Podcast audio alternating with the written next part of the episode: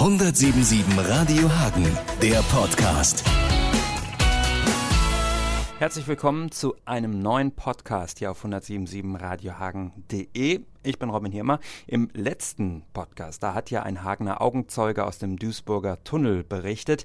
Diesmal spreche ich mit zwei Menschen, die in solchen Notfällen, bei solchen Trauerfällen oder anderen eher unschönen Situationen zum Einsatz kommen. Notfallseelsorger.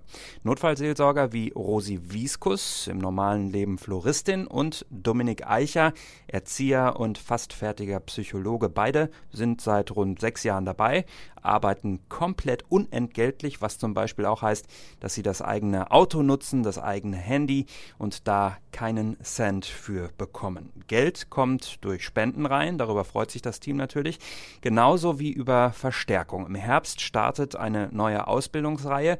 Die ersten Interessenten haben sich auch schon angemeldet, aber es werden durchaus noch mehr neue Notfallseelsorger gesucht. Infos dazu finden Sie auf unserer Homepage in der Podcast-Abteilung. Jetzt will ich aber wissen, wie funktioniert das? Wie werde ich Notfallseelsorger und wie sieht die Arbeit dann konkret aus? Beispiel jetzt mal Love Parade. Wie erfahren Sie von so einem Vorfall und sind Sie dann selber sofort gefordert? Wissen Sie, jetzt muss ich äh, aktiv werden oder wie läuft dann das, das Abchecken? Wie ist da der Ablauf? Ja, der typische Ablauf wäre so, dass äh, jemand vor Ort an der Einsatzstelle, also Rettungsdienst, äh, Notarzt, Notärztin oder auch die Einsatzleitung sieht, da ist Bedarf für die Notfallseelsorge, würde dann in der Leitstelle der Feuerwehr Bescheid sagen und wir werden dann alarmiert und wir melden uns dann in der Leitstelle und erfahren dann, was los ist. Hat man einen Pieper? Kriegt man eine SMS? Wie läuft das? Wir haben einen Pieper und äh, sind dann ja, dementsprechend 24 Stunden erreichbar melden uns direkt in der Leitstelle und hören danach. Das heißt, war das in, in, Sachen Love Parade auch so, dass Sie dann wirklich auch hin mussten oder was war vielleicht der letzte Einsatz, den Sie hatten? Also zur Love Parade selber sind wir hier aus Hagen nicht gerufen worden. Es waren Notfallseelsorger vor Ort aus anderen Regionen, die vielleicht dann äh, örtlich einfach näher zu erreichen waren es ist dann schon so gewesen, dass wir das natürlich auch gehört haben und wir untereinander uns dann schon doch auch in eine gewisse Bereitschaft versetzt haben. Falls es nötig gewesen wäre, hätten wir da also auch sofort mit einspringen können. Wie, wie erleben Sie denn so einen Vorfall? Also die meisten, die jetzt davon gehört haben an diesem Samstag, die haben wahrscheinlich gedacht, oh Gott, ne, was, warum muss sowas bei, bei so einem eigentlich freudigen Ereignis passieren? Haben Sie da dann erstmal auch diese Empathie oder haben Sie dann gleich so dieses Notfallseelsorge, professionelle, was ist jetzt der nächste Schritt, der zu tun ist? Also ne, ist, hat sich die Sichtweise für Sie geändert in so einem Fall? Ja, bis zum gewissen Grad. Also vorrangig fühlt man natürlich erstmal mit dem Betroffenen und ist genauso geschockt wie jeder ähm, andere Bürger, der es halt hört und mitkriegt. Es ist aber dann schon so, dass man dann tatsächlich auch sofort überlegt, was ist dann eventuell für uns zu tun? Wie können wir helfen? Wie können wir den Betroffenen beistehen? Das ist auch immer so eine Frage, äh, wenn wir hier von irgendwelchen Unfällen oder so äh, berichten und denken dann, ja, dann wird jetzt auch Seelsorge geleistet. Kann man sich als Laie, als unbedarfter Nachrichtenverfolger gar nicht vorstellen. Wie gehen Sie daran? Man kann doch wahrscheinlich nicht jetzt nach Handbuch diese Arbeit machen, sondern muss wirklich, ja, je nach Vorfall das ausrichten. Wie, wie tasten Sie sich da dran? Ja, ist richtig. Ähm, es gibt sicher kein Handbuch. Die Einsätze sind zum Teil ähnlich, aber in, ja, dann doch wieder verschieden. Es ist immer wieder was Neues. Wir erfahren einige Dinge schon von der Leitstelle. Was ist da los? Wer ist da zu betreuen? Ähm, aber am Einsatzort ist es dann, ja, immer was Neues. Und ähm, man verschafft sich erstmal einen Überblick. Zum Beispiel, ja, wenn es darum geht, kann ich das alleine hinkriegen oder brauche ich Verstärkung? Und äh, ja, versucht dann zu schauen, ähm, ja, was mache ich jetzt am sinnvollsten? Wem, wem kann ich helfen? Wie kann ich ja da gut unterstützen in, diese, in der Situation? Und es ist dann schon immer was Neues. Gibt es sowas wie den, den härtesten Einsatz, den Sie bis jetzt hatten oder den vielleicht auch schwierigsten vor Ort? Mein letzter Einsatz war vor kurzem eine, ja, ein verstorbener Mann, der zu Hause an einem, nach einem langen Krebsleiden erlegen ist und wo ich die hinterbliebene Frau betreut habe. Das ist dann eher so ein Einsatz, der mehr oder weniger alltäglich ist. Ähm, anders ist es dann schon bei, bei früh verstorbenen Kindern oder bei schweren Unfällen. Zum Beispiel nach einem Unfall auf der A46 vor kurzer Zeit waren wir im Einsatz, wo ja, ein eine relativ junge Familienmutter gestorben ist. Ähm, es gibt da schon Unterschiede.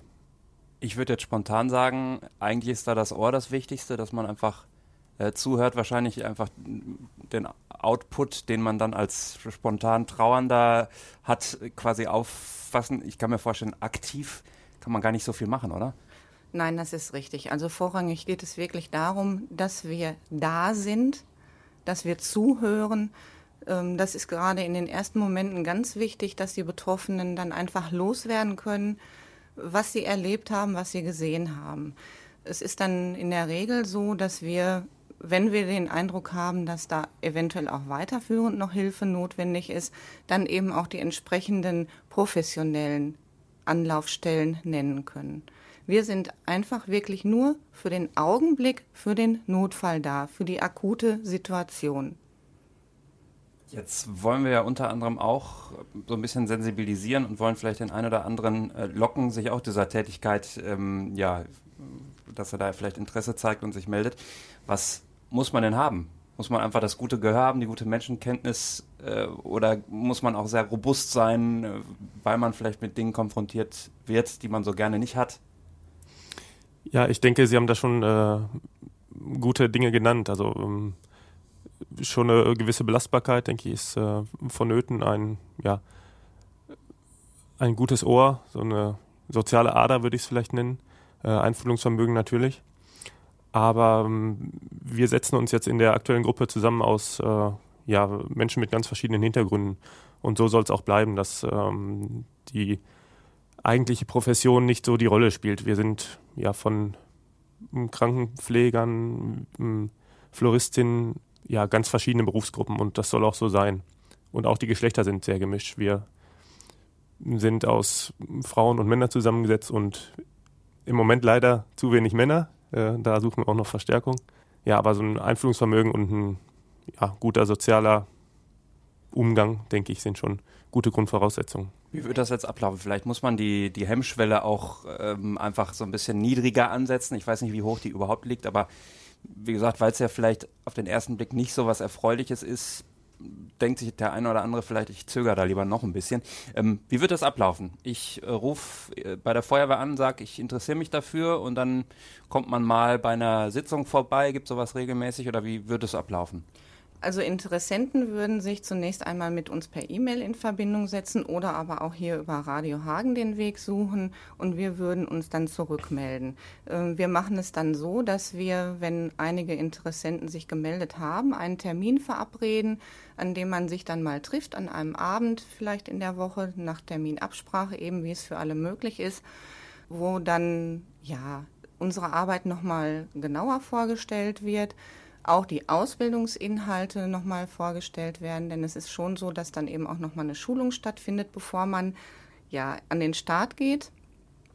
Und äh, das ist dann eigentlich immer eine sehr informative Runde. Dann ist es schon so, dass der ein oder andere vielleicht auch merkt, hm, das ist eventuell doch nicht das Richtige für mich oder eben auch dann doch sehr interessiert ist. Und es besteht auch zu einem späteren Zeitpunkt immer wieder noch die Möglichkeit zu sagen, es ist doch zu viel für mich. Es ist also nicht verpflichtend, wer sich jetzt einmal gemeldet hat, ist bei uns gefangen, sondern da muss man wirklich ganz individuell gucken.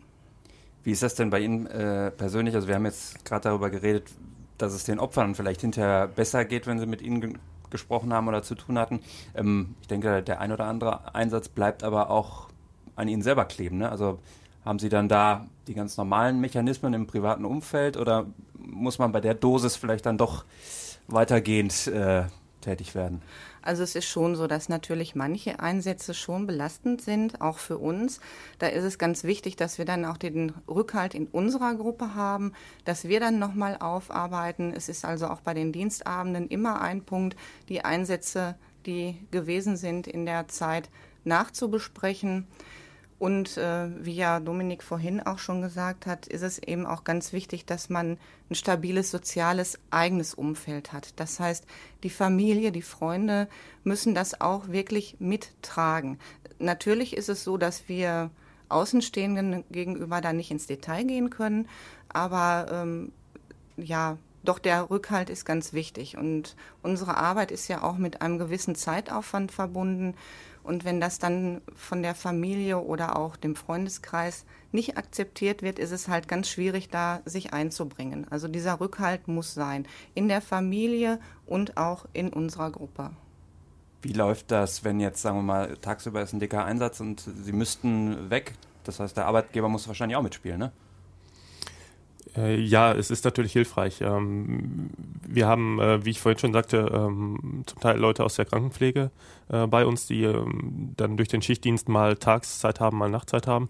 Und so ist es eigentlich auch eine ganz gute Mischung bei uns. Wir haben dann Leute, die bevorzugt die Nachtdienste machen und bevorzugt die Tagdienste. Und wir haben eigentlich immer genug Leute, die wir auch nachalarmieren können. da ist immer jemand da, der auch nachkommen kann wir versuchen die Dienste in der Regel so zu legen, dass es nicht in die hauptberuflichen Arbeitszeiten ähm, der Leute fällt. Ähm, aber wenn ein Arbeitgeber mitmacht, dass man bei einem großen Einsatz mal weg kann, das ist natürlich prima. Ist dann zu besprechen vorher mit dem. Jetzt machen Sie das ehrenamtlich, neben dem Job. Äh, andere Leute machen da, weiß nicht, ob sie das auch machen, aber haben irgendwelche Hobbys, treiben Sport. Auf jeden Fall steht da im Vordergrund, dass das richtig viel Spaß macht würde sagen, die Tätigkeit macht bei allem Düsteren äh, oder Traurigen äh, auch Spaß? Oder wie, wie erklären Sie jemandem, warum Sie das machen? Ich denke, es macht schon Spaß. Ähm, sonst, sonst würde ich das auch nicht machen wollen. Ähm, es ist immer komisch, wenn man davon erzählt und sagt, es ist, ja, es ist eine Tätigkeit, die mir Spaß macht und deshalb mache ich das. Es ist kein Geheimnis, denke ich, dass wir ja in den Einsätzen zum Teil unschöne Dinge erleben und ja, die vielleicht auch mal noch ein paar Tage bei uns äh, im Kopf hängen bleiben. Aber einfach die Rückmeldungen von den äh, Menschen, die wir betreuen und auch der Rückhalt in der Gruppe, ähm, das macht es aus, äh, ja, dass es doch Freude macht. Wenn man sieht, man kann vor Ort helfen und äh, geht nach zwei Stunden Einsatz weg und die Leute sind ein Stückchen weiter wieder handlungsfähig geworden und äh, sind so den, ja, den ersten Schwall der Trauer ähm, losgeworden, dann ähm, ja, bringt einem das schon was. Das ist tatsächlich so. Wenn man sich verabschiedet und die Leute bedanken sich gut, dass sie bei uns waren, dass sie Zeit für uns hatten, das ist eigentlich das, was man vorrangig dann auch mit nach Hause nimmt. Ungeachtet der einzelnen Schicksale, die dahinter stehen. Okay, schönes Schlusswort. Ich hoffe, Sie haben ruhige Schichten demnächst und äh, noch viele gewinnbringende äh, ja, Erlebnisse in dem Zusammenhang. Ja, vielen Dank. Okay. Danke. Wer sich jetzt also für diese verantwortungsvolle Aufgabe interessiert, wer gerne mehr über die Arbeit der Notfallseelsorger wissen will und vielleicht selber einer werden will, der findet alle Informationen in der Podcast-Abteilung auf Hagens schönster Seite. Darüber hinausgehende Fragen, Kritik, Anregungen, alles was mit dem Podcast auch zu tun hat, können Sie natürlich auch loswerden, beispielsweise über studio@1077radiohagen.de. Bis zum nächsten Podcast. 1077 Radio Hagen, der Podcast.